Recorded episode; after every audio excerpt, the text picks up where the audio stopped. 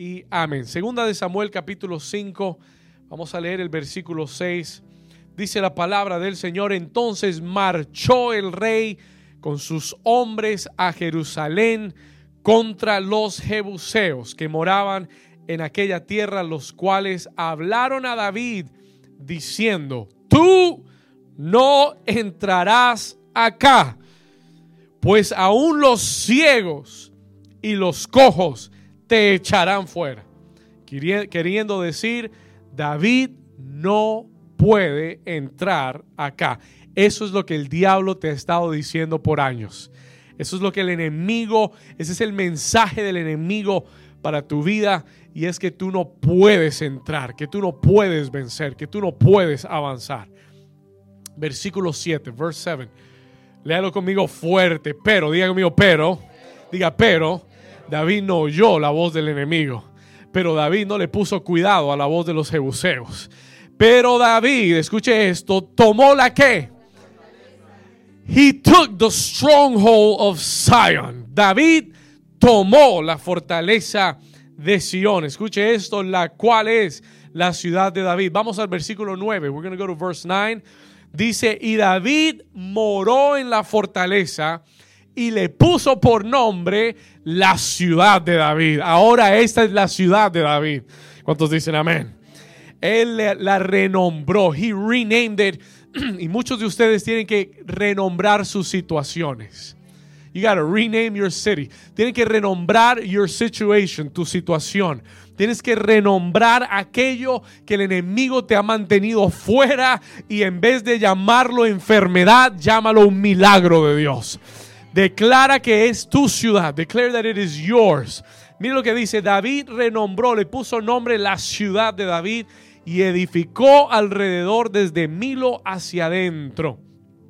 Versículo 10, mira lo que dice, verse 10, y David iba como adelantando y engrandeciéndose. Escuche esto, y David iba adelantando y engrandeciéndose y Jehová Dios de los ejércitos estaba con él. Vamos al versículo 17. We're going to go to verse 17. Ahora escuche esta parte porque esta es la parte que voy a entrar hoy. This is the part I want to get into today. Versículo 17 dice, oyendo los filisteos que David había sido, ¿qué cosa? Ah, escuche, oyendo los filisteos que David había sido ungido por rey sobre Israel, subieron todos los filisteos para buscar a David. Escuche esto. Y cuando David lo oyó, descendió a la fortaleza.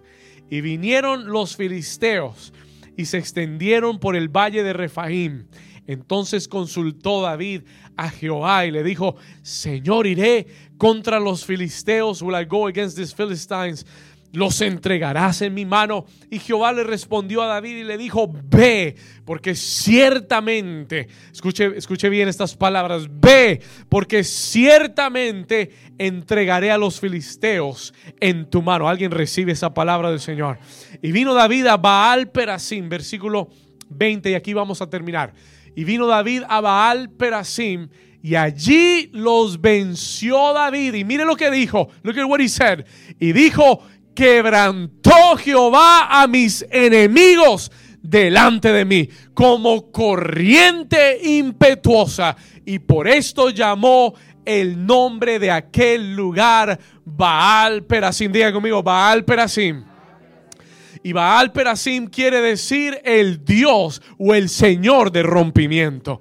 The Lord of the Breakthrough. Diga conmigo, el Señor de rompimiento.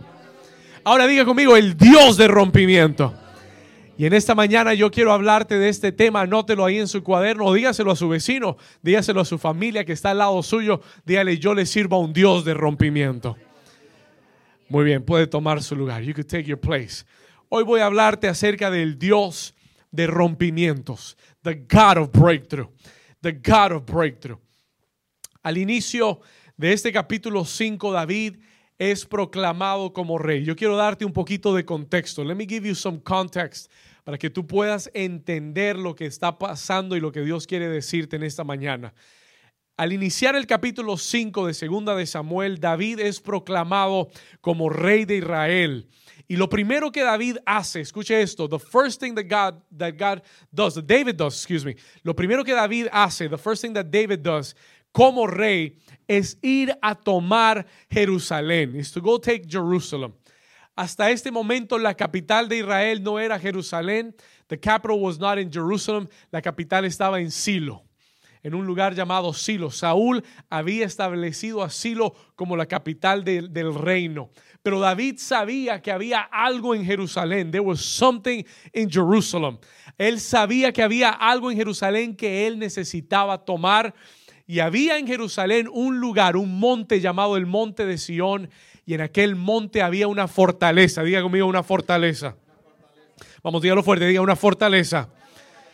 La semana pasada nosotros aprendimos lo que es una fortaleza. Tal vez David entendió que ese lugar que el enemigo había resguardado tanto, donde había una fortaleza, era el lugar donde Dios quería establecerlo. Did somebody just hear what I said? Tal vez David entendió, escúcheme, porque ya comencé a predicar. Pon mucha atención y tome apunte de esto. David comprendió que aquel lugar donde el enemigo había construido una fortaleza, era el lugar donde, donde Dios quería establecer el reino de Israel. Y yo te pregunto en esta mañana, ¿en qué área de tu vida ha el enemigo establecido una fortaleza? Y te voy a decir algo, tal vez ese es el área que más necesitas conquistar, porque tal vez es el área donde Dios quiere establecer su reino en tu vida. Es el área desde donde Dios quiere operar en tu vida. Ahora David lo entendió, David understood it, y le voy a decir por qué, escúcheme bien. Porque esta fortaleza de Sión, listen to me carefully, esta fortaleza de Sión era un lugar sobre el monte de Sión donde se había construido una muralla y se había convertido en un lugar imposible de conquistar. It was impossible to conquer. Este lugar llevaba 400 años sin conquistar. Se lo voy a poner de esta forma. Josué, cuando tomó la tierra prometida, ¿cuántos recuerdan que Josué tomó la tierra prometida? Cuando Josué tomó la tierra prometida, no pudo tomar esta, e, esta fortaleza. He couldn't take the stronghold. Esta fortaleza llevaba 400 años, tomada por los jebuseos. Y los jebuseos estaban tan confiados en su fortaleza que le mandaron a decir a David, los cojos y los inválidos y los sordos te echarán fuera de aquí. Porque ellos tenían tanta confianza en su fortaleza que ellos dijeron, nada nos saca de aquí. Y David hizo su prioridad en conquistar esa fortaleza, to take down that stronghold. Alguien dice amén. ¿Y sabe lo que Dios nos ha llevado a hacer estos días de ayuno? y estas últimas semanas de ayuno, Dios nos ha llevado como iglesia a tomar esas fortalezas internas donde el enemigo ha querido construir un lugar de operación en nuestra vida y hemos aprendido que en Jesucristo, porque David es un símbolo de Jesucristo, David es a symbol of Jesus, que va que fue a la casa del hombre fuerte y lo ató y lo despojó de todos sus bienes para que tú y yo seamos libres. Alguien dice amén. Y hoy nosotros entendemos que a través de Jesús tenemos libertad y Él quiere derribar toda fortaleza que el enemigo ha construido en nuestra vida. Every stronghold the enemy has built in our lives. ¿Por qué el enemigo construye fortalezas en nuestra vida una vez más? Porque Él quiere detener tu avance. Él quiere detener tu progreso en el reino. Esas murallas son de contención para detenerte, to stop you. Y por eso el versículo 10 que leímos, después de que David toma la fortaleza, mire esto rápido, después de que David toma la fortaleza en el versículo 10, verse 10, dice, y David iba como. Vamos, sígame acá, y David iba como adelantando. He was, he was progressing. Iba progresando. Porque una vez tú ves esas fortalezas derribarse en tu vida, comienzas a progresar. You begin to progress. Y David cuando tomó la fortaleza iba qué? adelantando y qué más, engrandeciendo. Vamos, diga, adelantando y engrandeciendo. Dígalo, dígalo con fe, adelantando y engrandeciendo. Y Jehová, Dios de los ejércitos, iba con él. ¿Cuántos dicen amén? Escúcheme bien. Yo quiero que usted entienda esto. I want you to understand this. No podemos vencer los enemigos externos hasta que no hemos vencido los enemigos internos. Listen to me carefully, se lo voy a repetir una vez más. Anote esto, escúcheme bien. Tome esto de parte del Señor para su vida. No nunca podremos vencer a los enemigos externos hasta que no hayamos vencido los enemigos internos. Hasta que las fortalezas en nosotros no caen, el enemigo afuera no va a caer. Will not fall. Porque Él siempre tendrá un lugar desde donde operar hasta que esa fortaleza no caiga. ¿Estamos acá? David lo primero nos enseña una lección. Lo primero que él hace es tomar las fortalezas, to take back the strongholds. Y por eso estas últimas semanas Dios nos ha enseñado a derribar argumentos y a, y a ver caer fortalezas destruir fortalezas, derribar argumentos y destruir fortalezas. This is what God wants us to learn. Y cuando eso sucede internamente, when that happens internally in your life, como vimos el testimonio que acabamos de leer, cuando Dios comienza a revelarte esas áreas de tu vida donde ha habido rechazo, donde tú le has permitido al enemigo un pensamiento que desde ahí él ha estado operando y atando tu vida. Cuando el Señor te revela eso y eso comienza a ser destruido en tu vida, you begin, listen to me, you begin to destroy and to overcome the enemy that's outside of you. Alguien le da un aplauso, alguien está despierto en esta mañana. Vamos, dele, toque al vecino y dile, creo que Dios te está hablando hoy. Come on. Dile, no te duermas que Dios te está hablando. Hmm. Escúcheme bien. Cuando los enemigos internos son vencidos, los enemigos externos serán vencidos también. Will also be overcome. Cuando se destruya la fortaleza interna, se caerán las murallas externas muchas veces queremos, y esto lo he predicado tantas veces en 10 años, muchas veces queremos que Dios haga cosas por nosotros, pero es más importante que Él haga cosas en nosotros. Porque hasta que no lo haga en mí, no lo voy a ver suceder afuera. ¿Estamos acá? Y esto es lo que David nos está enseñando. Ahora, muy bien. That's the first part of the teaching. Quiero ir al versículo 17. I want to go to verse 17. ¿Cuántos están aquí conmigo? Versículo 17, verse 17. Diga conmigo los filisteos. Ok, ya no estamos hablando de fortalezas internas. We're not talking about internal. E, e, en los primeros versículos estamos hablando de Jerusalén. Estamos hablando de lo interno, the internal part. Pero en el versículo 17 viene alguien más a la escena. Someone else comes into the picture. Y llega a un pueblo llamado los filisteos. Este era un, un enemigo común de Israel. Este era un enemigo antiguo de Israel. Saúl había tenido que pelear muchas veces con los filisteos y nunca los había podido acabar. He had never been able to finish them. Porque, ¿sabe por qué? Porque Saúl nunca trató con las fortalezas internas. Alguien está conmigo. Saúl nunca pudo vencer a los filisteos porque Saúl nunca trató con las fortalezas internas. Siempre alguien tuvo que pelear su batalla. Jonatán tuvo que pelear con los filisteos para vencerlos. David tuvo que pelear con Goliat para vencerlo. Saúl nunca pudo derrotar a los filisteos. He could never defeat them. ¿Alguien me está entendiendo? Pero David, David había lidiado con la fortaleza interna.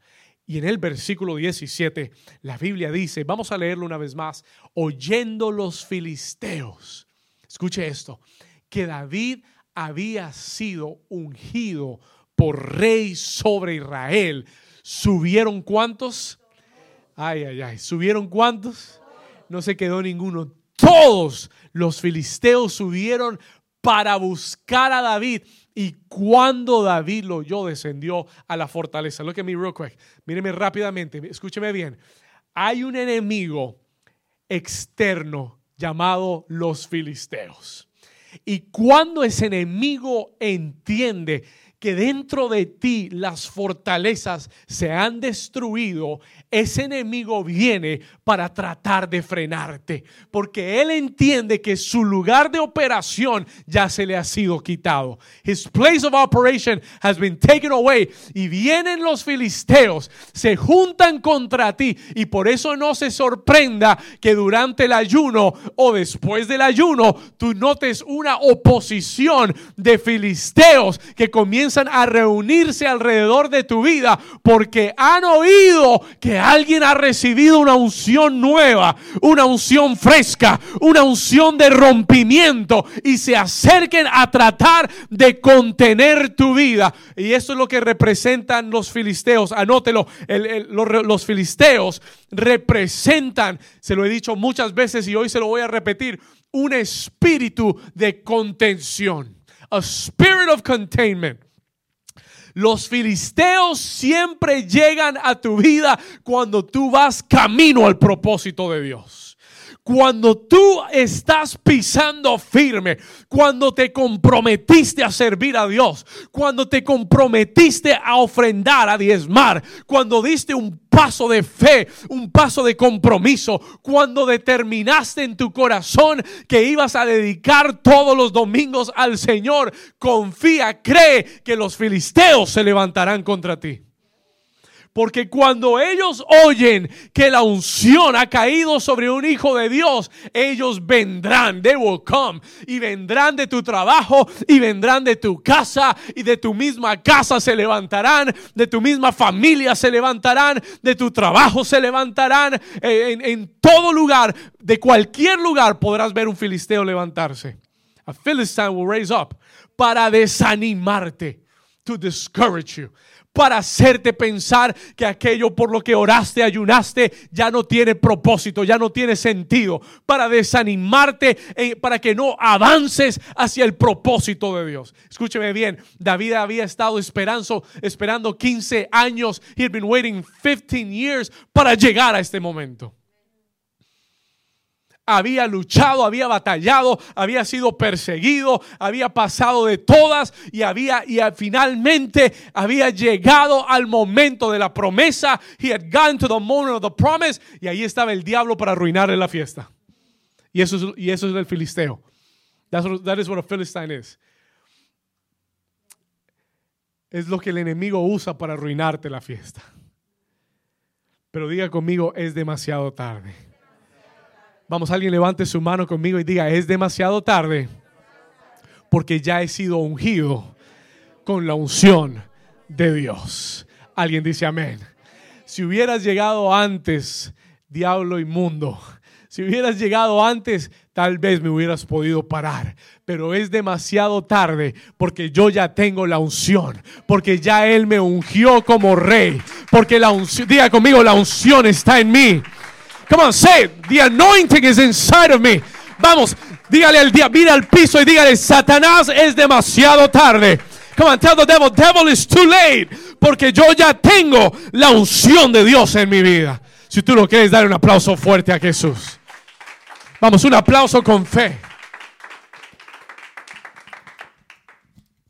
Amen y el enemigo se levanta contra David. Los filisteos, ese espíritu de contención que siempre aparece cuando tú vas camino a tu propósito. Ese espíritu que siempre se opone a que tú avances y que llegues a tu propósito. Esas fuerzas externas esas situaciones de contención que vienen contra tu vida, que, tú no manejas, que son manejadas por, por fuentes externas por gente en tu trabajo, en tu compañía, por gente en tu vecindario, eh, por abogados, por cortes, esas situaciones externas que tú no controlas, el enemigo las usa, will use them to try to discourage you, para tratar de desanimarte, para que te para que desistas de avanzar en tu propósito, that you will not walk in your purpose. Escúcheme bien. ¿Cuántos cuántos de ustedes Déjeme hacerle esta pregunta. ¿Cuántos de ustedes han discernido en algún momento de su vida o tal vez en este tiempo? Y, este, y esta semana uno de nuestros líderes nos contaba cómo después de las prédicas los domingos el enemigo siempre usaba algo o alguien para desanimarla y para quitarle lo que había recibido, algo externo, something external, porque esa es la misión del enemigo. ¿Cuántos de ustedes han discernido un filisteo que ha venido a desanimarte en este tiempo de ayuno? ¿Cuántos han discernido un filisteo? Y no, mire al vecino, no mire al que está al lado, eh, porque nuestra guerra no es contra carne ni sangre Amén. A veces el enemigo usa personas. Sometimes the enemy uses people, pero nunca veas a las personas como tus enemigos. ¿Alguien está aquí conmigo? Se lo voy a repetir. El enemigo usa personas. The enemy will use people. A, Jesús eh, se le levantó Pedro, usado por el enemigo. ¿Estamos acá? Gente que tú amas, el enemigo las puede usar. The enemy can use them. Y tú solamente tienes que tener discernimiento. You got to be discerning. Hay gente que te quiere, pero a veces te quieren tanto que te quieren desviar del propósito de Dios. ¿Alguien está aquí? Pedro le dijo, Señor, yo no voy a dejar que mueras. Jesús le dijo, te reprendo, Satanás. No conoces el propósito de Dios. You don't know the purpose of God. Yo tengo que morir. Así que no, no trates de salvarme. Y el enemigo puede usar muchas veces personas que amamos pero recuerda siempre que Jesús amó a Pedro y no lo echó fuera del ministerio. Recuerda siempre que nuestra lucha no es contra carne ni sangre, sino contra principados y potestades. Hay un espíritu filisteo que trata de desanimarte y hacerte desistir del propósito de Dios en tu vida. ¿Cuántos han podido discernir algún filisteo en su vida? aún durante este ayuno, even during this fast. Un, filisteo que te ha dicho, eh, eh, eso que estás orando no, no, no lo vas a ver. O te da una mala noticia, o te da una noticia que es contraria a lo que estabas esperando, y, entonces quiere desanimarte. Pero hoy en el nombre de Jesús, Dios nos va a dar la victoria contra los filisteos. ¿Cuántos dicen amén? Ahora escúcheme bien. Listen to this. Cuando tú puedes discernir que ese espíritu de contención se ha levantado en contra tuya, que esos filisteos se han levantado para detenerte, para frenarte. Si tú los has visto y si, por años han estado ahí y has estado lidiando con ellos, yo vine a decirte en esta mañana, tú necesitas un rompimiento. You need a breakthrough. Necesitas un rompimiento. Diga conmigo rompimiento. Dígalo una vez más, dígalo fuerte, diga rompimiento. ¿Cuántos quieren que hoy Dios quebrante a tu enemigo? ¿Cuántos quieren que Dios quebrante ese espíritu filisteo sobre tu vida? Ahora escúchame bien, listen to me carefully. Quiero enseñarte qué es un rompimiento. Let me teach you what is a breakthrough. Vamos a entrar ahora sí. ¿Qué es un rompimiento? What is a breakthrough? Write this down. Escriba esto. ¿Qué es un rompimiento, pastor? Un rompimiento es, escribe esta palabra, un irrumpir. In English is the word burst. Es un irrumpir de repente. It is a sudden burst. Todo rompimiento es un irrumpir de repente. Escriba esto, que te empuja más allá de tus límites. That will push you beyond your limits. Se lo voy a explicar en un instante. I'm going to explain it to you in a second. Una vez más, un rompimiento es un irrumpir. It's a burst, it's a sudden burst. Un irrumpir de repente que te empuja más allá de tus límites. ¿Cuántos tienen límites que necesitan que Dios rompa en su vida? There's some limits in my life. Han habido límites de años cosas que siempre llegas y son como una barrera en tu vida. Y es como que no puedes pasar. Y ahí está el filisteo para decirte hasta aquí llegaste. Pero Dios va a traer rompimiento. God will bring breakthrough. Y ese rompimiento va a irrumpir esa barrera de repente y te va a empujar más allá de tus límites. Alguien dice amén. En Efesios capítulo 6, versículo 10, Ephesians chapter 6, verse 10, el, apóstol Pablo escribe y nos dice, anótelo usted, let's put it up real quick. El apóstol Pablo nos dice, por lo demás, diga lo demás él dice, hermanos míos, fortaleceos en el Señor. ¿Y en el qué? Dígalo fuerte, ¿y en el qué? Y en el poder de su fuerza. Escúcheme bien. Diga conmigo, el poder de su fuerza. El poder de su fuerza. Dígalo una vez más, diga el poder de su fuerza. Yo quiero que usted piense por un momento, I want you to think about for a moment, ¿cómo será el poder de la fuerza de Dios? Just for a moment. Por un momento piense. Porque muchas veces lo leemos rápido. Fortaleceos en el Señor y el poder de su fuerza. Amén. Pero escúcheme bien. Can you quantify? ¿Puede usted cuantificar en su mente cómo será el poder de la fuerza de Dios? Si el poder de una planta eléctrica puede darle electricidad a una ciudad, ¿cómo será el poder de la fuerza de Dios? Que mantiene el universo activo, en movimiento, y lo sostiene.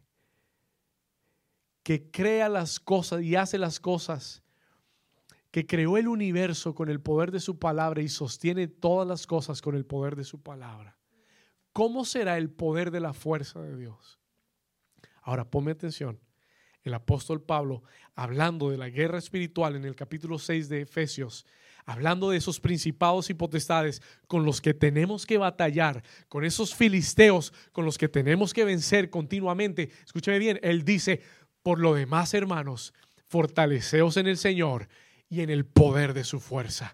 Existe un poder que se llama el poder de la fuerza de Dios, que está disponible para tu vida, que cuando tú operas, o perdón, cuando ese poder opera en tu vida, when that power operates in your life, no hay barrera, no hay límite, no hay enemigo, no hay demonio, no hay infierno, no hay gobierno capaz de detener lo que Dios ha declarado en tu vida. Yo te digo en esta mañana, fortalecete en el Señor y en el poder de su fuerza, porque cuando ese poder opera en ti, tendrás un rompimiento. Grita, rompimiento. Come on, shake the person next to you and tell them breakthrough. In the name of Jesus. En el nombre de Jesús. ¿Cuántos necesitan un rompimiento? Hay limitaciones, hay barreras, hay fuerzas que con tu, con tu poder humano no puedes derribar que por más inteligente, por más capaz, más talentoso, por más ayuda que tengas, hay barreras que si no enfrentas con el poder de la fuerza de Dios, nunca podrás derribar. Ningún ser humano puede derribar fuerzas espirituales con su fuerza. Cualquier poder espiritual es más fuerte que tú y que yo, al menos que lo hagamos con el poder de la fuerza de Dios. And this is why you need to be strengthened in the Lord. Por eso tú necesitas ser fortalecido en el Señor. Y cada mañana dile, Señor, dame el poder de tu fuerza. Y cada momento que tú sientas que ya no puedes más, dile, Señor, dame el poder de tu fuerza. Give me the power of your strength. ¿Cuántos dicen amén? Ahora diga conmigo el poder de su fuerza. Todo rompimiento es ese irrumpir de repente. Diga conmigo de repente. ¿Cuántos saben que Dios es un Dios de de repentes? Do you know that God is a God of suddenlies? Un Dios de de repentes. Dios hace cosas de repentes. Camilo, look at me. Dios hace cosas que Dios hace cosas que de repente, suddenly things. Dios es un experto en hacer cosas de un momento, de un, en un instante. Cuando tu mente humana dice no es posible. Cuando tu mente humana dice ya he esperado demasiado. Cuando tú has estado y todo parece igual. Esa muralla parece intacta. Diga conmigo de repente de repente vino un estruendo del cielo. Pablo y Silas estaban en una cárcel orando toda la noche y la Biblia dice, de repente, suddenly, vino un estruendo que sacudió toda la cárcel y fueron rotas las puertas de la prisión y sus cadenas cayeron de sus manos. Diga conmigo, de repente. Diga de repente. Las respuestas de Dios a tu vida vienen de repente. They come suddenly. Tú has estado esperando por mucho tiempo y cuando menos lo esperas, de repente, suddenly, there is a breakthrough in your life. Hay un rompimiento en tu vida. Que mi pregunta para ti en esta mañana es: ¿de dónde estás esperando tu respuesta? Where are, where are you waiting your answer to come from? ¿De dónde esperas que venga tu respuesta? Si tú estás esperando la respuesta de los hombres, vas a quedarte esperando. Pero cuando esperas la respuesta de Dios, yo te digo, vendrá de repente. It will come suddenly. Toca al vecino y dígale, dígale de repente para alguien hoy, for somebody today watching me, no sé dónde estás, para alguien viéndome hoy, el Señor dice, hoy, hoy viene un de repente para tu vida. Hoy viene un de repente para tu vida. You're watching me. Has estado orando por ese esposo. Hoy viene un de repente para tu vida. Today there's a son. Has estado orando por ese hijo para que venga a los pies de Cristo. Hoy viene de repente para tu vida un rompimiento. Something can break. Así como sucedió en Raúl, así va a suceder en tu hijo también. Yo declaro que esa palabra se multiplica en los hogares de New Season. Hijos que no conocen a Dios, hijos que han estado rebeldes, de repente, digo mío, de repente, de repente, de repente, de repente, ese cónyuge de repente, cuando menos lo pienses, de repente, vendrá a los pies de Cristo. Come on, receive that word. Usted dice, pastor, ¿por qué?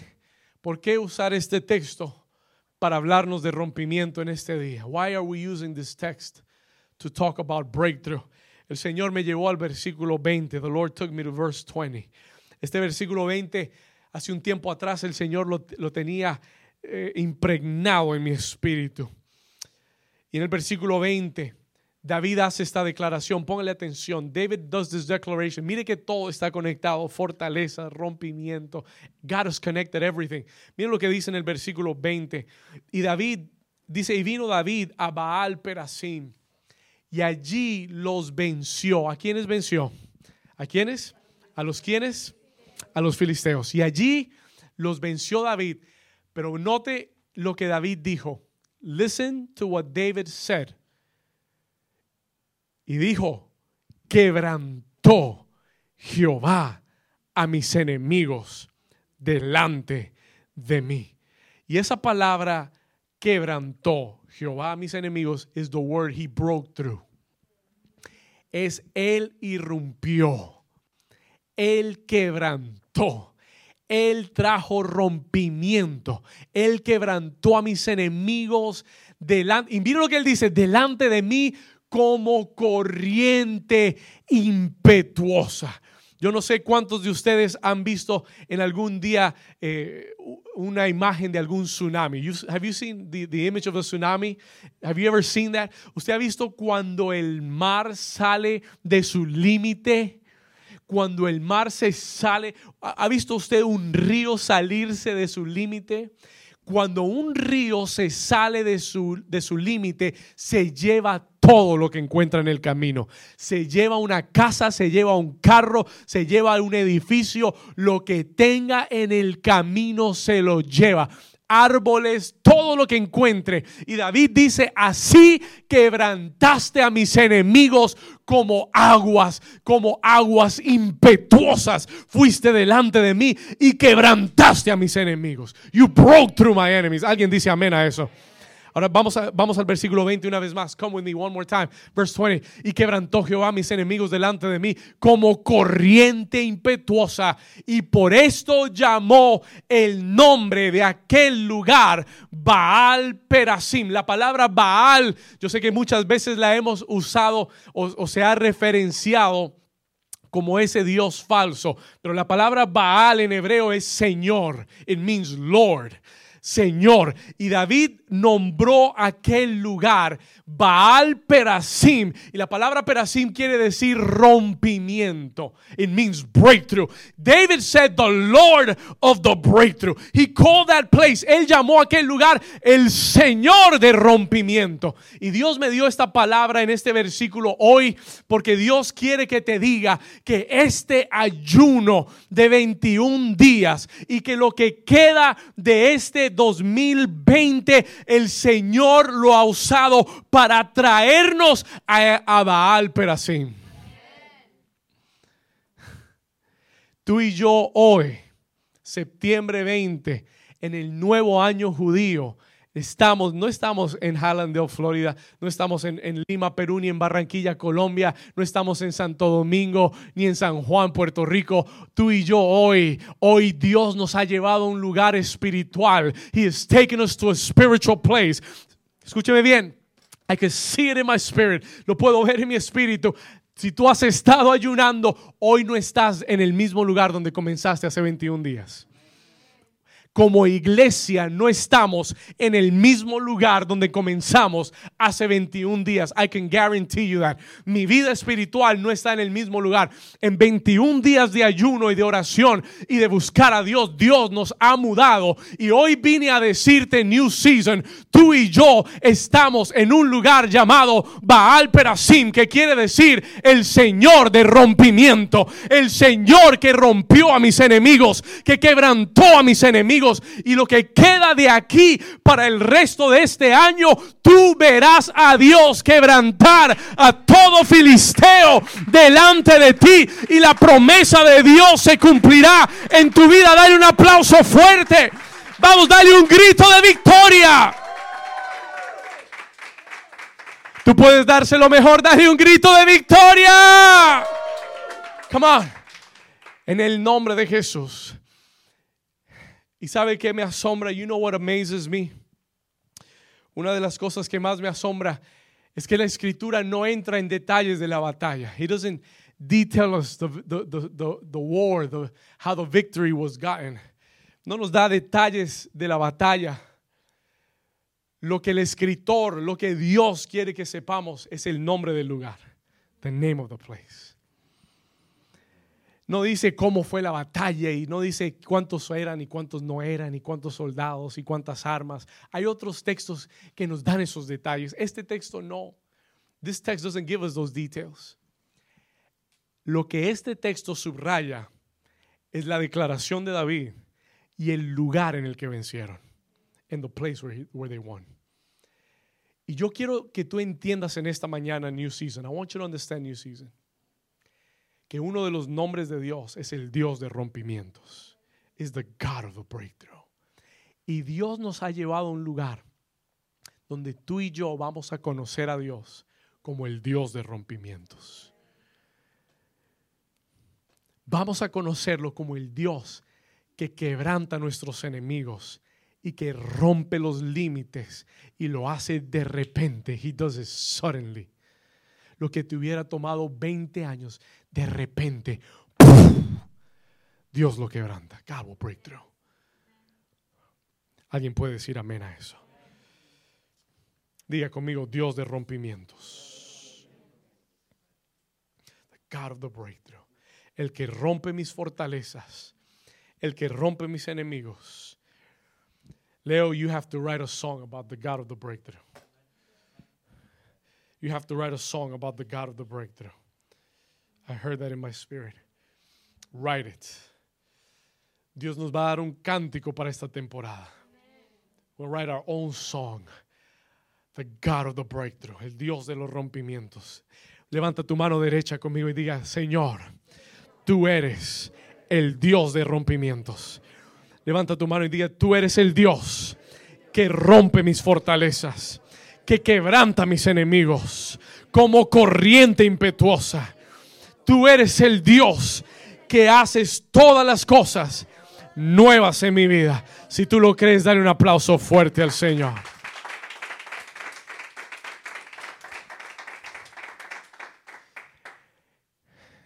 Este tiempo es un tiempo nuevo, es el año nuevo judío también. Y para el pueblo judío, yo estaba escuchando algunos rabís mesiánicos hablar, comentar acerca de este nuevo año. Nada de esto es casualidad, todo está entrelazado. Everything, everything is intertwined. Escúcheme bien. Y muchos de ellos dicen el, el, el significado simbólico del año 5781 es que Dios nos dejará asombrados. Hay un símbolo, cada número en el calendario, en, las letras judías representa un número, cada letra representa un número, cada número representa una letra, viceversa. Y ellos dicen que uno de los símbolos del año 5781 es una boca abierta, eres un open mouth. Escúcheme bien. Y yo estoy creyendo que esto que el enemigo quiso hacer en el 2020 para arruinar nuestro año, para contenernos, para contener la iglesia, para poner una muralla enfrente de nosotros, Dios hará un rompimiento que dejará a todos con la boca abierta. ¿Alguien lo puede creer? Dios va a llenar tu boca de alabanza. Dios va a llenar tu boca de risa. Dios va a abrir la boca de la iglesia para hablar poderosamente. Nadie va a detener la voz de la iglesia. Nobody will stop the voice of the church. Nadie detendrá la voz de, Dios hablando a través de la iglesia. Así que será, yo declaro que este tiempo que comienza hoy, este nuevo año que comienza hoy, será la mejor parte del 2020 en el nombre de Jesús. Lo recibo. I receive it, Father, in Jesus' name. In Jesus' name. Quiero darte rápidamente esta mañana, quiero tomar 15 minutos para darte tres claves. I want to give you three keys. Quiero darte tres claves que David nos enseña para un rompimiento. Three keys for a breakthrough. Sí, Dios hace el rompimiento. Dios es el que irrumpe nuestra vida pero hay tres cosas que David hizo. There are three things that David did. Tres cosas que David hizo que lo llevaron a ver a Dios irrumpir en su vida. And I want to share those with you. Vamos a leer al versículo 17. Let's go to verse 17 real quick.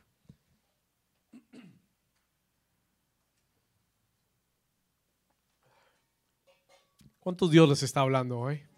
¿Cuántos están recibiendo esta palabra? Si tú estás en el chat, por favor, escríbanos y déjenos saber que Dios te está hablando.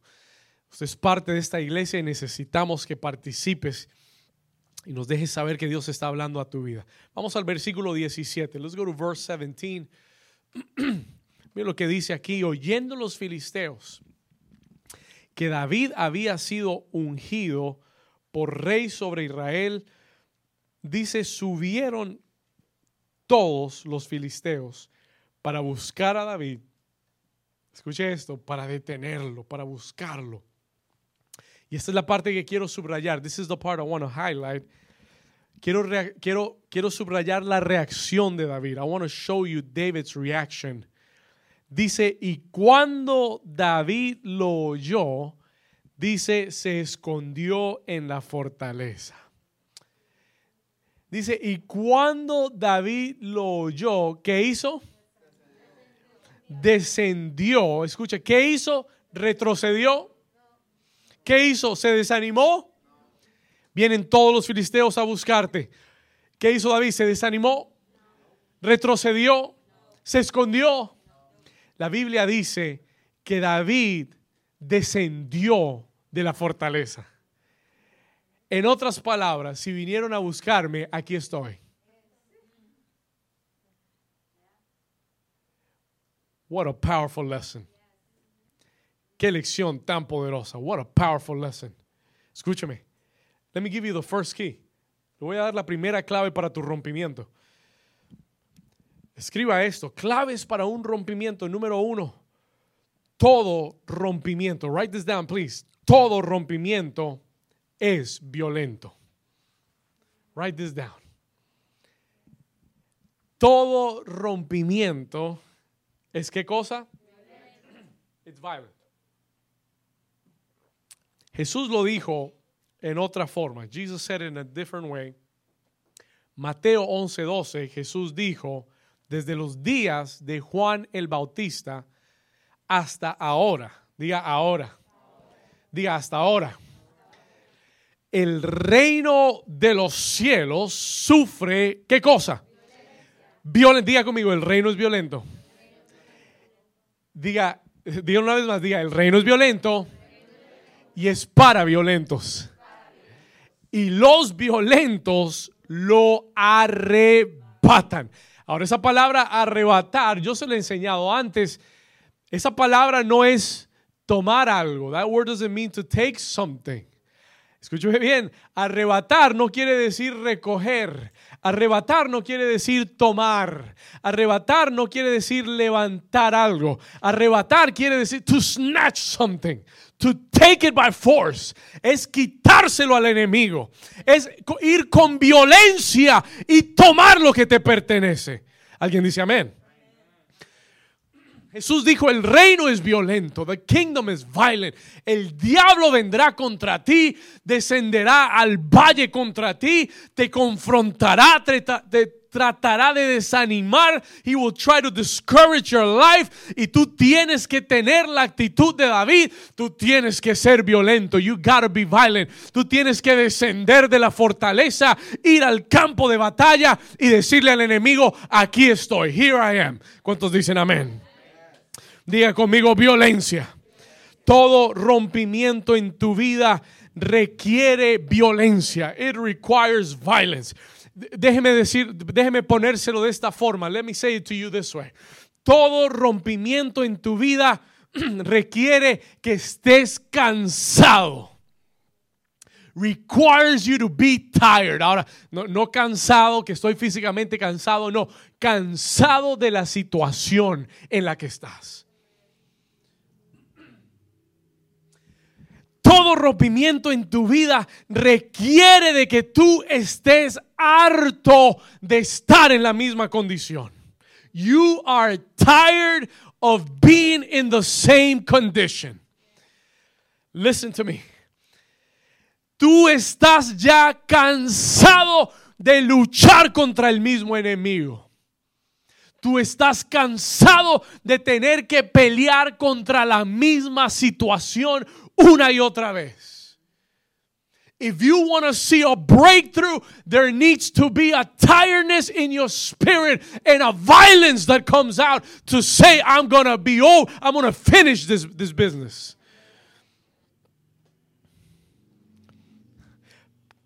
Cansado de pelear contra los mismos enemigos, cansado de tener que lidiar con esa enfermedad, cansado de tener que lidiar con ese mismo pecado, cansado de tener que lidiar con la misma escasez, con los mismos demonios atormentándote. There needs to be a holy indignation inside of you, a holy anger. Tiene que haber una ira santa. ¿Sabe por qué David descendió de la fortaleza? Porque él tenía una ira santa porque ya los filisteos habían, habían amedrentado por mucho tiempo a Israel. And David said, I had enough. Suficiente, diga conmigo, suficiente. ¿Sabe por qué muchos de ustedes no han visto un rompimiento en su vida? Porque tú estás muy conforme con la situación. Le doy, let me give you three enemies of your breakthrough. Tres enemigos de tu rompimiento. Escríbalo rápido, no voy a entrar en detalle, pero se los voy a dejar para que usted los piense y los estudie. Número uno, la pasividad. ¿Sabe lo que es pasividad? ¿Sabe lo que me refiero? Tú quieres más, pero no quieres pagar el precio. I want God to bless me and give me more, pero yo no quiero honrarlo con mis diezmos y ofrendas. ¿Sí? Yo quiero que Dios me bendiga. Yo, yo, quiero que me llegue el cheque el viernes, pero no quiero ir el lunes, ni el martes, ni el miércoles, ni el jueves, ni el viernes a trabajar. ¿Cuántos están aquí conmigo? You understand what I'm saying? Y eso se llama pasividad. That is passiveness. Tú quieres el cambio, pero no quieres pagar el precio. Y, y mientras que tengas una actitud pasiva, Si David se queda pasivamente en la fortaleza y dice, bueno, que traten de venir a buscarme a ver qué pasa, que el Señor me defienda, y se queda en la fortaleza y no hace nada, no hay rompimiento. There's no breakthrough. Cuando eres pasivo, no verás un rompimiento. It's an enemy of your breakthrough. Número dos, anótelo rápido. Complaciente. Cuando eres complaciente, when you are complacent. ¿Por qué pasivo es, por qué complaciente es diferente a pasivo? Pasivo es querer más, pero no querer pagar el precio. Complaciente es que estás satisfecho, that you're satisfied. Te quieres quedar en el mismo lugar. You want to stay in the same place. Amén. Si el Señor me da más, amén. Si el ministerio avanza, amén. Si se queda igual, pues amén. Y hay mucha gente que cree que eso es un espíritu humilde. Eso no es humilde. Eso se llama complacencia. You're just complacent. ¿Estamos acá? Y cuando tú eres complacente, tú te quedas con tu parte y el diablo se queda con el resto. Are you here? Cuando tú rindes tu parte, alguien se lo lleva. Somebody will take it. Y Josué y Caleb no fueron complacientes. They were not complacent. Caleb tenía 80 años y decía, yo quiero ese monte. I want that mountain.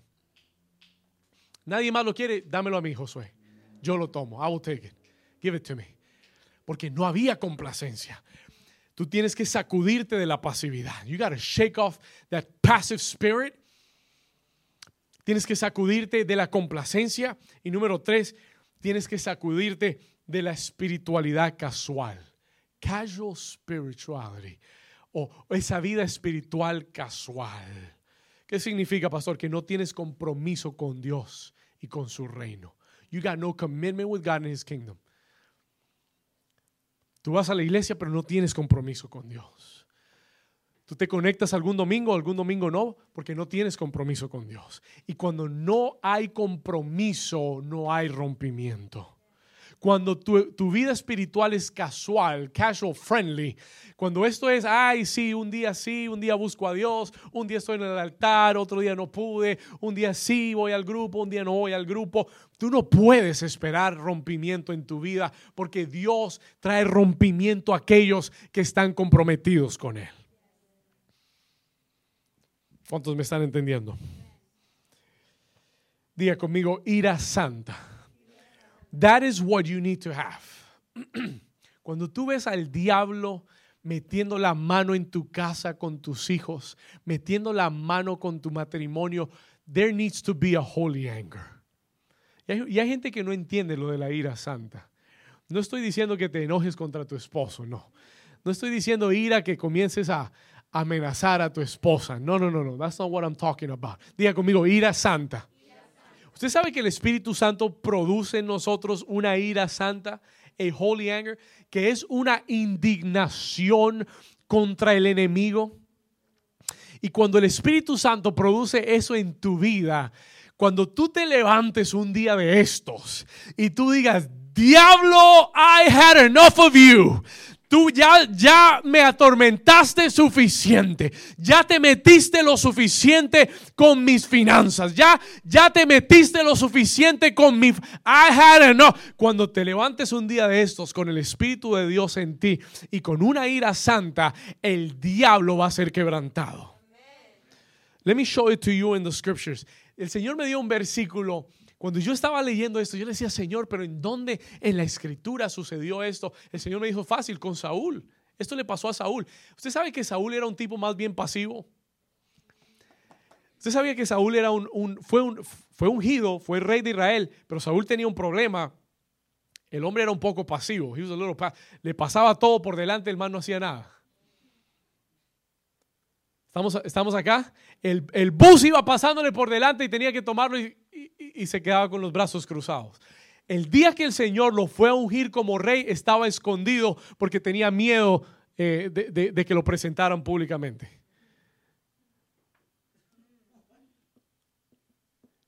Samuel no lo encontró porque se escondió. Pero un día, diga conmigo, un día, el Espíritu Santo llenó a Saúl. Ahora escúcheme bien. Un día se levantaron enemigos de Israel y amenazaron a una de las tribus de Israel, llamada Galaad. Listen, un pueblo llamado Galaad. Y les dijeron, vamos a, si ustedes no se rinden, les vamos a quitar un ojo de la cara. We're going to take an, eye off your face. Para hacer, para hacer una señal a todo Israel de lo que le vamos a hacer a la nación. Y ellos dijeron, no nos vamos a rendir, pero danos un tiempo para ver quién nos ayuda. Y cuando esa noticia llegó a este rey pasivo, el Espíritu del Señor vino sobre él. Primera de Samuel 11.6, leámoslo rápido, let's read it quickly. Primera de Samuel 11.6 dice, al oír Saúl estas palabras, ¿quién vino sobre él? Vamos, dígalo fuerte, ¿quién vino sobre él? El Espíritu de Dios vino sobre él con qué? Diga, el poder de su fuerza. Y él se encendió en qué? What? Wait a minute, wait a minute. Escúcheme, el Espíritu de Dios vino sobre él con poder y se encendió en qué? Diga conmigo, ira santa. Hay una ira santa cuando el poder del Espíritu Santo viene sobre ti y, tú ves lo que el enemigo quiere, quiere, hacer en contra de tu vida, de tu familia, de tu ministerio, eh, de tu propósito, hay una ira santa que se enciende en tu vida ¿Sabe lo que hizo Saúl? Saúl tomó bueyes y los degolló. He cut them open y envió los trozos a todas las doce tribus y les dijo, así se le hagan a los bueyes de todos los que no salgan a pelear hoy por Israel y por el pueblo de Dios. Un hombre que cuando el Señor lo llamó y lo ungió como rey se, se escondió. Un rey pasivo el rompimiento viene a nuestra vida cuando el Señor nos da ese espíritu violento, when he gives us that violent spirit cuando se va la pasividad de tu vida, la complacencia, la frieza, la, la, tibieza espiritual y tú te comprometes y tú dices, Señor, ya no más, estoy cansado de ver al enemigo eh, amedrentar mi vida, estoy cansado de estar en la misma situación, I need a breakthrough. David no se quedó en su palacio fortificado, David descendió al campo de batalla y dijo, hoy se termina la guerra con los filisteos. Vamos a dar un aplauso al Señor. Give the Lord Vamos a dar un aplauso en fe al Señor.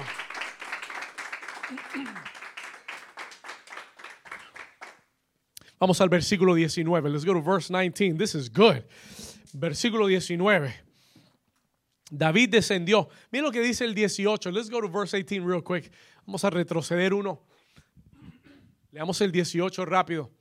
Dice, y vinieron los filisteos y se extendieron por el valle de Refaim. Diga Refaim. Esta palabra Refaim quiere decir el valle de los gigantes. The Valley of the Giants. Ya el valle es un problema. Ahora el valle de los gigantes es un problema gigante. Pero David descendió al valle de los gigantes. Versículo 19, verse 19. Entonces, escuche esto, look at this.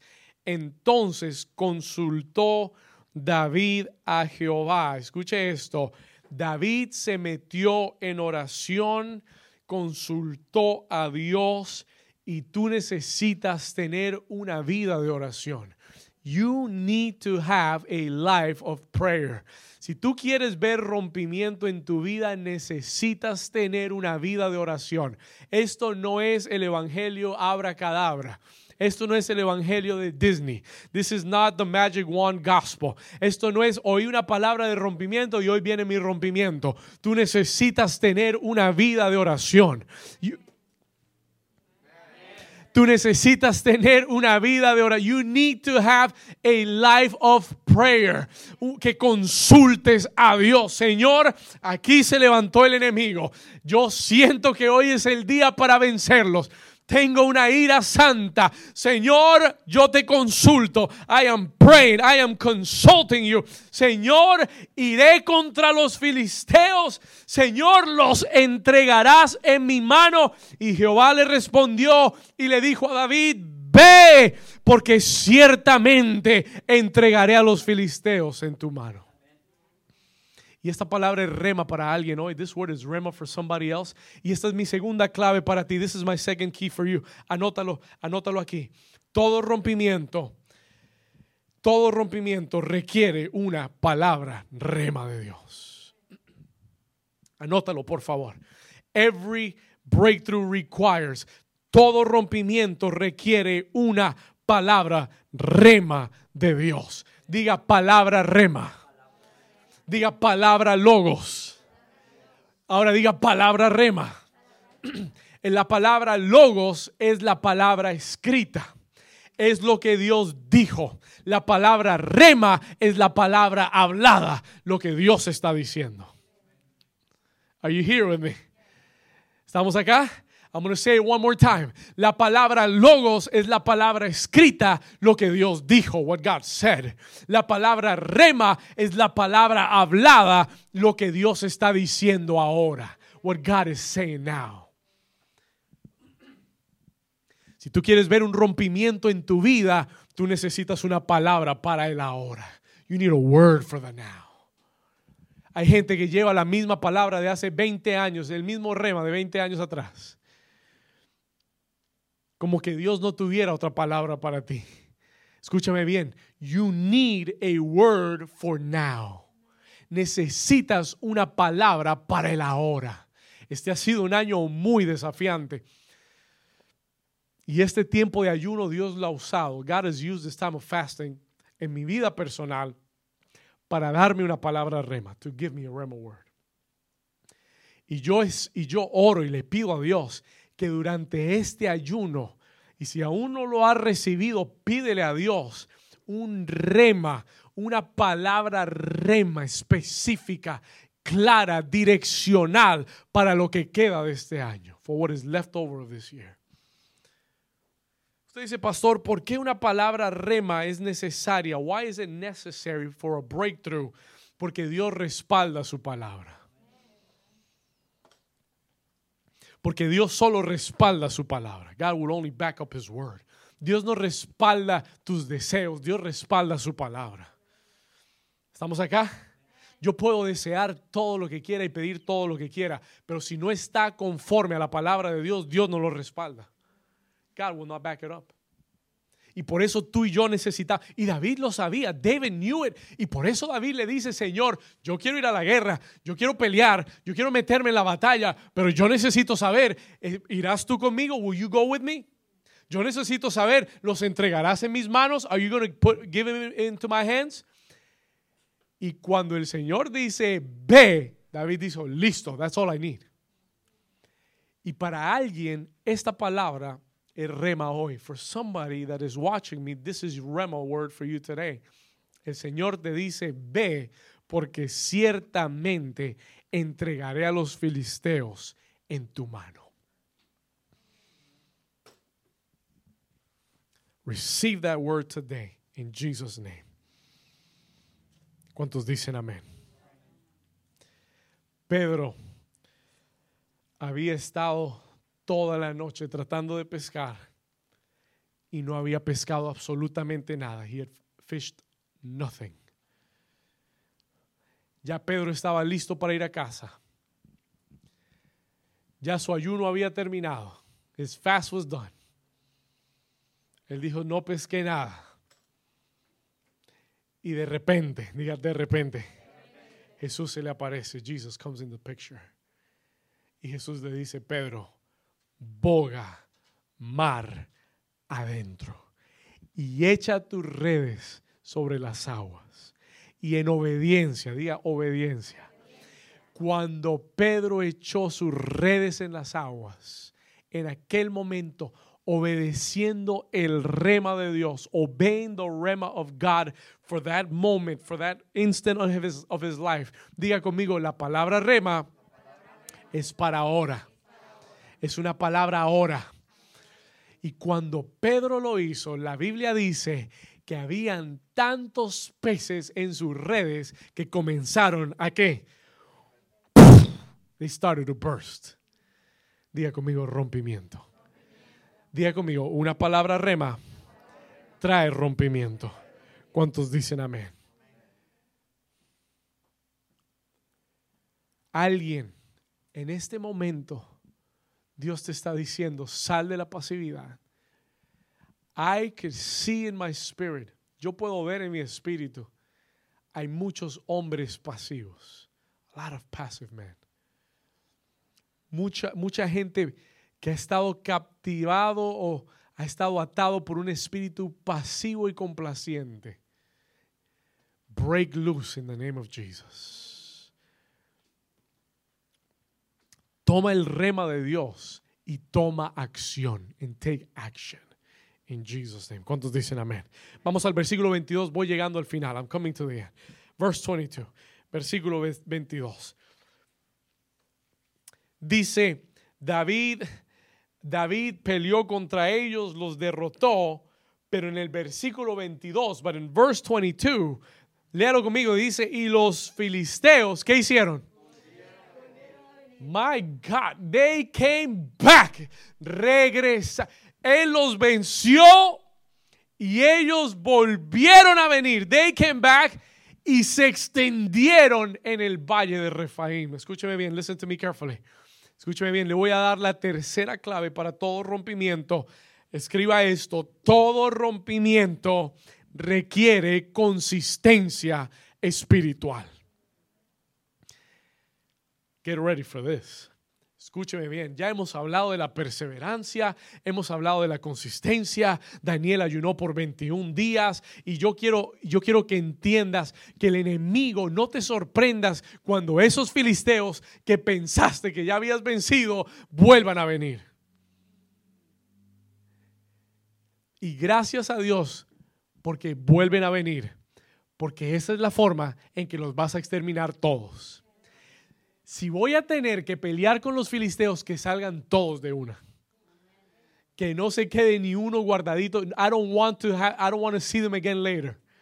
If we're going to solve this, we're going to solve this right now. All of them, let them come out. En el nombre de Jesús. Ahora, escuche bien, todo rompimiento requiere consistencia espiritual. Escúcheme muy bien. Los rompimientos en tu vida no vienen de la noche a la mañana They don't come overnight. Escúcheme, los rompimientos en tu vida no vienen de la noche a la mañana. Requieren consistencia y perseverancia espiritual. Hay batallas espirituales que no se ganan en un día. That are not won in one day. Hay, hay enemigos espirituales que no se vencen en un día. They're not, they're not overcome in one day. Escúcheme bien. Hay murallas que no caen en un día. Hay murallas que requieren que marche siete días, siete veces el último día y que suene la trompeta siete veces más. Y tú dices, Señor, ¿y por qué no en un día? ¿Por qué no cayeron el primer día? Porque hay enemigos y hay, cuando estamos hablando de rompimiento, when we're talking about breakthrough, estamos hablando de perseverancia y consistencia espiritual. Estamos hablando que hay enemigos que requieren perseverancia para caer. They require perseverance to fall, para ver el rompimiento.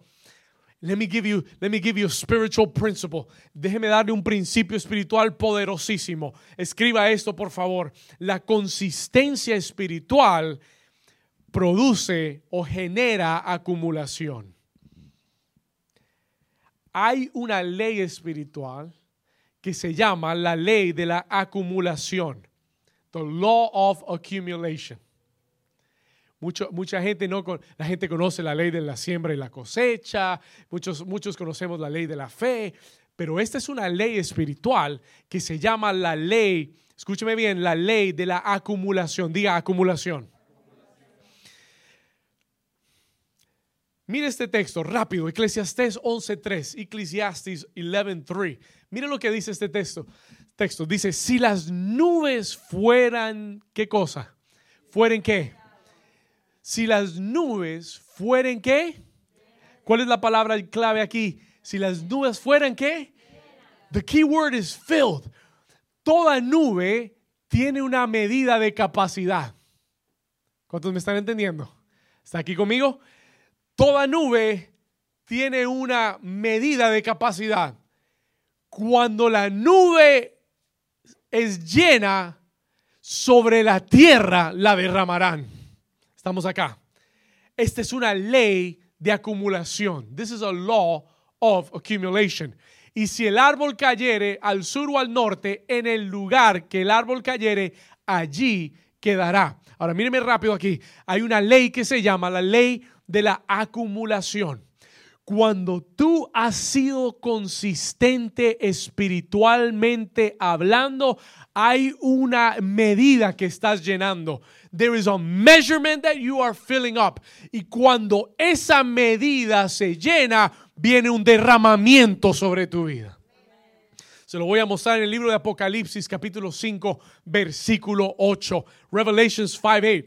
Apocalipsis 5, 8. Dice el apóstol Juan hablando en esta visión del cielo y cuando hubo tomado el libro, los cuatro seres vivientes y los 24 ancianos se postraron delante del Cordero. Todos tenían arpas y tenían qué cosa, por favor ayúdenme, ¿qué tenían? Ahora, un momento, toda copa tiene una qué? Una medida. It has a measurement. Toda copa tiene una medida. Y aquí dice que las copas de oro estaban, ¿qué cosa?